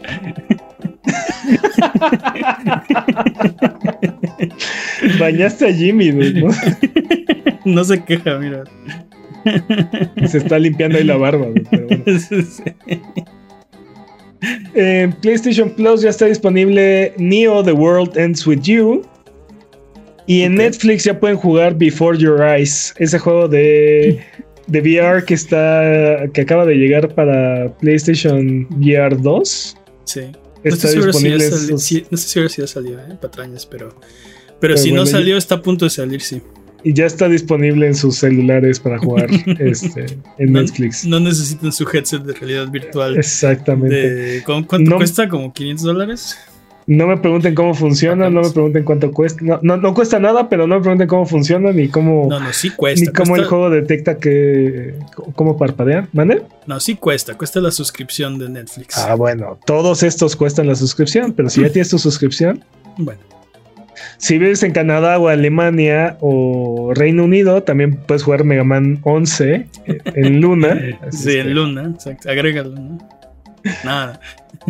Este, en ofertas en PlayStation Salt and Sacrifice está en 10 dólares. Ok. Y River City Girls está en 15 dólares. Ok. En Xbox, Blasphemous está en 110 pesos. Y Alan Wake, la versión de 360, está en 75 pesos. Y Blasphemous juegazo. En Switch, Tactics Org Reborn está en 700 pesos. Otro juegazo clásico. Y Monster Hunter Rise Sunbreak está en 780 pesos. Es Monster Hunter Rise más Sunbreak. Dejen lo que están haciendo y compren ese. Ya, se acabó. En PC, Jedi Fallen Order está en 90 pesos en Steam. Ok y Celeste está en 44 pesos, aparte de todas las ofertas de verano de Steam que continúan esta semana. Si es que aprovechen. Si ninguno de estos precios les parece, eh, Chess Ultra y World of Warships Starter Pack y, y Shizuchi está gratis en la Epic Game Store. Y Sludge Life está gratis en este momento en Steam. Aprovechen. Ok. Arbano del turbante bien parado y la gema bien pulida. Si tuviéramos que escoger uno de estos juegos, ¿cuál es su recomendación? Dude, Jedi, Fallen Order por 90 pesos es una ganga y Celeste por 44 también, dude. Cualquiera de estos dos son, son regalados de baratos. Aunque sabes que deberíamos jugar River City Girls. Totalmente.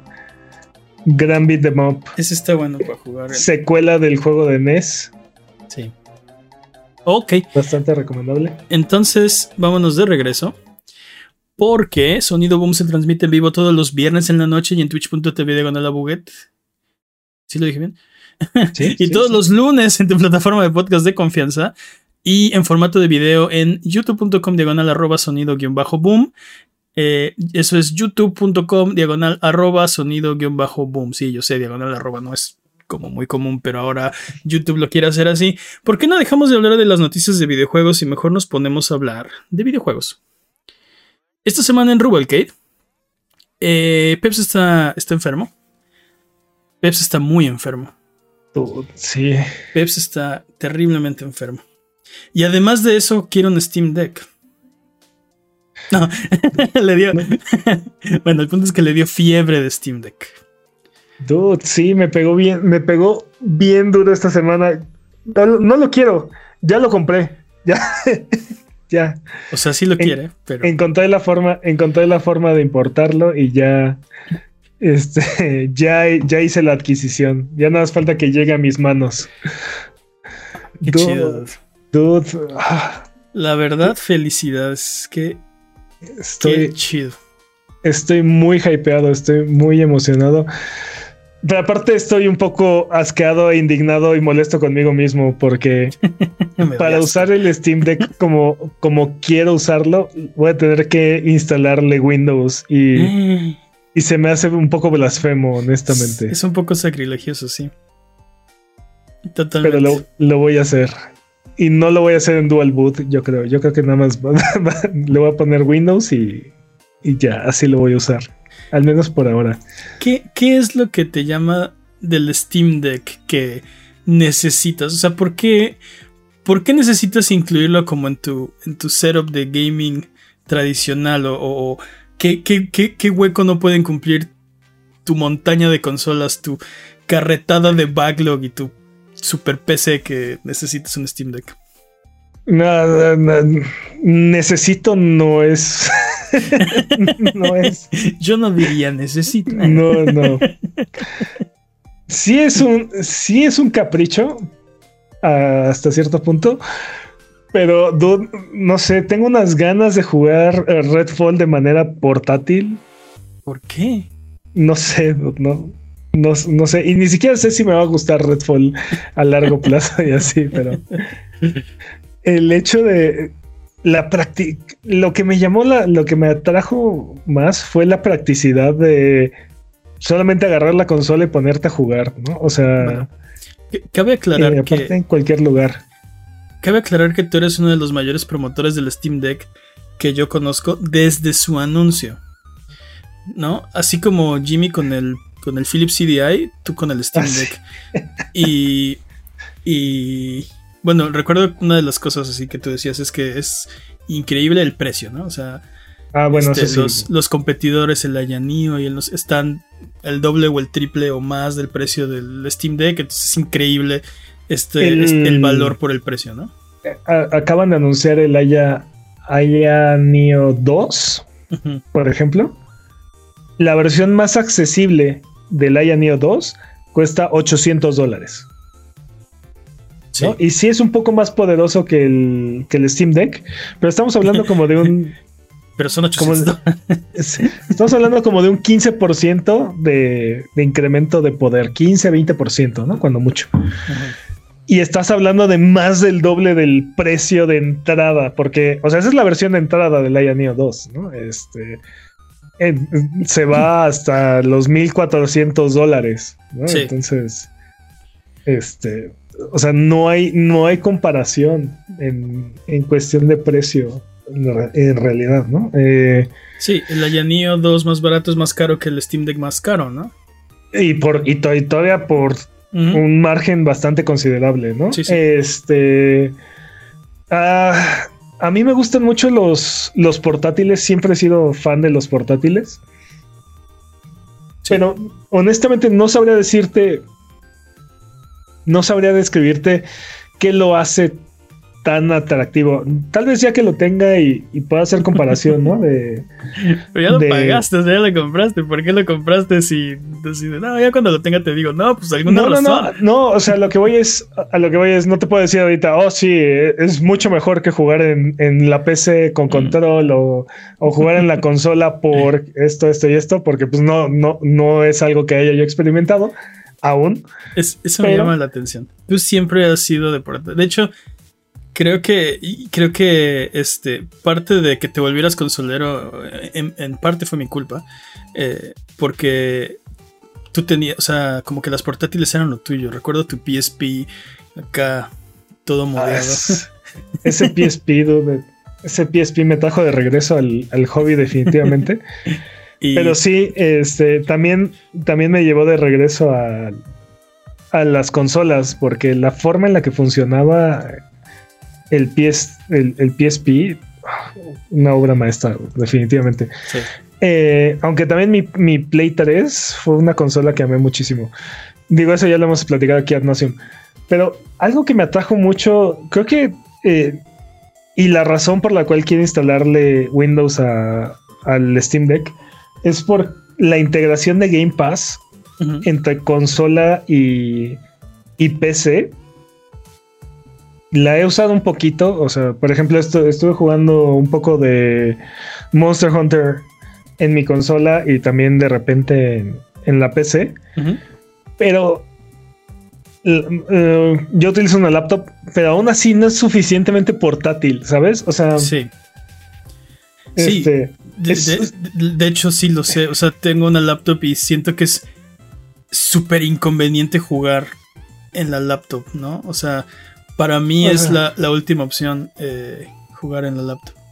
Es que si tienes dónde jugar físicamente, mm. sí es como lo peor de los dos mundos, ¿no? Porque tienes el rendimiento de algo portátil y, y, todas las, o sea, tienes todas las incomodidades de lo, de lo móvil y todas las incomodidades de lo, de lo estático. Sí, de lo estático, sí, sí, sí, sí. pero, pero es que ese, la laptop es como el punto medio, ¿no? O sea, es relativamente fácil de mover. Cuando te quieres instalar a jugar en otro lugar, pues es relativamente fácil, ¿no? Abres tu laptop, la prendes y ya estás jugando, ¿no? No es como tener que, eh, con las viejas lámparas, ¿no? Que tener que cambiar tu, cargar tu, tu monitor y tu CPU. te digas que somos los abuelitos de gaming, porque sí hicimos esas cosas. Digo, la gente que todavía juega en PC todavía tiene que mover su PC a diferentes. Claro que no, ahora juegan en línea y ya, o sea, nadie mueve su PC. Nadie juega en el mismo lugar físico. Exacto, nadie, o sea, o sea, esta compu de aquí pesa como, no sé, 30 kilos, o sea, no lo va a cargar. mis tres monitores y desconectar mis 40 cables. Sí, casi como el pipila para ir a tu casa. No, jugamos en línea y ya. O sea, eso es, lo que pasa. Y si nos vemos en persona, jugamos matatenas. Sí, este, este, Magic, ¿no? Yugi. Rayuela. sí, lo que sea. Exacto. No, no, no, voy a andar, no voy a andar cargando electrónicos, ¿no? Sí, este... Por suerte traigo mi cable Link y mi Game Boy, ¿no? ¿Quieres jugar? Nadie hace eso. Nadie. Tristemente, tristemente ya no, ya no existe eso, ¿no? Pero bueno. Lo peor es que estoy de acuerdo, te digo. Pero sí llegué a utilizar mi laptop para moverme a otro espacio físico y, jugar en ese espacio eh, eh, este, con, mi, con mi control y jugar este Monster Hunter. Pero sí fue ligeramente inconveniente, ¿no? Suficiente como para que dijera, ah, ah, me da un poco de, me da un poco de pereza, ¿no? Pero cuando, cuando empecé a ver que iba a poder jugar, digo, Redfall es el que más me tiene emocionado, ¿no? Pero cualquier, cualquier juego y a través del cloud gaming de, de, de Game Pass, jugar y jugar en la consola, en el momento en el que lo dejas, lo agarras en el Steam Deck y vas a poder seguir jugando donde te quedaste en, en, el mismo juego, prácticamente con el mismo rendimiento, porque aparte Estoy utilizando un Xbox Series S, entonces tampoco es la versión. te va a dar mejor rendimiento el Steam Deck porque eh, lo Depende del juego y la versión, ¿no? Lo hemos hablado, como la pantalla es más pequeña, este el, el rendimiento es comparable al Xbox Series X por la resolución menor. Más o menos, Por ejemplo, estuve viendo eh, Wulong. Eh, ¿Cómo se llama? Wulong Fallen, Fallen Dynasty. Juegazo, Por, juegazo, por cierto, está en Game Pass. Y por ejemplo, ajá, exacto. Y en consolas corre a 60 sin ningún problema. Y en el Steam Deck puedes correrlo entre 30 y 40 frames, dependiendo la, la versión que estés utilizando. Y creo que es más o menos el rendimiento equiparable que vas a tener, que vamos a poder esperar de la mayoría de los juegos de, de esta generación, ¿no? Entonces, eh, a lo mejor iban a ver algunos ahí. Hay rumores del PlayStation 5 Pro, ¿eh? ¿Te recuerdas? Ah, sí, sí, claro. ya lo platicamos. No veo, no hay beneficio Estoy de acuerdo contigo, estoy de acuerdo y, contigo. Y aparte, dentro del presupuesto que pueda traer un PlayStation 5 Pro, pero bueno. Estoy de acuerdo, pero si lo sacan se va a vender, entonces. Bueno. Este, aparte, aparte de eso, se me hace un excelente pretexto el, el Steam Deck para jugar toda la biblioteca de eh, Epic que nada más está ahí haciendo, haciéndome backlog. Esas son patrañas si lo sabes. Tu, tu, tu backlog, ¿cuántos años tiene? Y no ha disminuido un solo centímetro. Dude, se, sigue, haciendo, se sigue haciendo cada vez más y más y más grande. Ahora resulta que el Steam Deck mágicamente va a resolver el backlog, ¿no? No, para nada. No, no, no, no, no, no, no, no, no, no, no, no. No va a resolver nada mágicamente, ¿no? Para nada. No es esa mi. No es esa mi esperanza ni mi. Ni mi. Ni, ni me estoy haciendo esas ideas. Pero sí creo que hay muchos juegos que. Eh, eh, estando en una plataforma como el Steam Deck se vuelven más atractivos. Por ejemplo, este Celeste, eh, siento, siento que son para portátil. Exacto, ¿no? Este Action pues, Verge, otro juegazo para jugar Super Hot. Uh, sí, sí, sí. ¿Qué otro juego tenía yo por ahí? Por ejemplo, Death Stranding, creo que, es, creo que es un gran juego para el Steam Deck. No estoy seguro porque no sé qué tan largas sean las misiones ni. Son muy largas. No sé si ese es para portátil porque. Porque sí, de repente te avientas unas caminatas de, no sé, media hora, 40 minutos. Este, digo, depende cómo lo hagas también, ¿no? Pero sí, ese se me hace que no está tan tan, eh, tan cómodo. Sin embargo, si tienes, o sea, si lo tienes y tienes el tiempo, que ese es el mayor problema, ¿no? Tener 40 minutos libres para jugar o algo así. Este Pero por ejemplo, creo que por ejemplo, eh, Digo, no es como si, uy, me la vivo en el avión, ¿no? O viajo muchísimo, ¿no? Pero para un viaje o... sí, y cuando voy en el metro no dan ganas de sacar... No, no, no, no, Seamos realistas, Eso jamás, eso no va a pasar, ¿no? O sea, no es... No va a ser la plataforma que vas a sacar en el camión o en el metro y así. Yo creo que... Yo creo que ahí ni mi... ¿Cómo se llama esta cosa? Mi... Mi Yumini luego ni siquiera este me animo, ¿no? A, quererlo sacar por ahí. Sí, sí, sí, no, totalmente. Y como que el celular así bien guardado y nada más los audífonos, ¿no? Así como. no, no vas revisando Facebook ni nada. Depende, depende, depende el viaje y depende la. Sí, depende. Depende, Pero... ¿no? Pero te digo, creo que, por ejemplo, Control es uno de esos juegos que creo que se presta mucho para jugarlo en el, en el Steam Deck. Vamos a ver si es cierto, ¿no? Porque también no sé qué tan, tan viable o tan funcional vaya a ser jugar en, en, esa plataforma, ¿no? ¿no? sé. Vamos a ver. Porque sí, ahorita te digo, oh, sí, va a estar bien fácil y va a estar bien padre y así. Pero mi preocupación, mi preocupación es que como voy a tener que jugar en Windows principalmente, voy a perder muchas de las herramientas de, de SteamOS para, para tweakear y para mover y para ajustar este, los juegos. Pues y... irás moviendo, puedes intentar, como dices, el dual boot o. O no sé. Sí, ah, vamos a ver. Mi esperanza, mi, mi, mi sueño guajiro, que lo veo un poco complicado, pero sería que eh, Microsoft lanzara la plataforma de, Xbox o de, sí, de Game Pass en, Linux y entonces termine quedando en este nativamente en, sí, sí. en SteamOS, ¿no? Pero lo, veo, lo veo muy difícil. A mí me cuesta mucho trabajo jugar en portátil. De hecho, este, por ejemplo, el Switch creo que es mi consola. Mira, se ríe Jimmy. Classic Jimmy. Eh, mi consola creo que menos utilizada es el, es el Switch. Y. O sea. La, razón es que no lo, no lo, encuentro muy cómodo. Como que a mí me, me gusta sentarme a jugar, ¿no? Eh, o sea, en, un, en, una silla cómoda, en un sofá cómodo, en una pantalla. Este, sobre todo porque yo soy medio ciego, ya sabes. Este, Con un control cómodo. Y. Pues no sé, no, no, me, no me acomoda.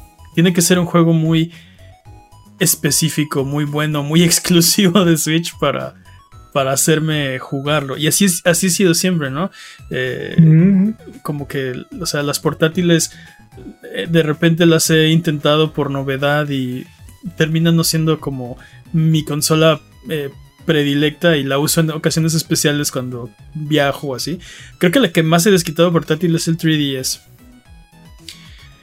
Pero pues porque tiene ahí unos exclusivos bastante este, buenos. Y, pues sí, así en viajes y, y sí, ocasiones donde no puedes tener una consola. Y sobre todo porque salió justo en esta época donde todavía no tenemos esta tecnología para, para streamear los juegos o, para hacer este remote play tan sencillo como ahora. Pues sí, esa creo que fue la que más provecho le saqué. Sí, sí siento que las portátiles nunca fueron, nunca han sido como lo tuyo. No, definitivamente no, no, no han sido lo mío. Y por ejemplo, en el, celular prácticamente no juego. Lo único que juego consistentemente es, nonogramas, ¿no? Nonogramas, Sí.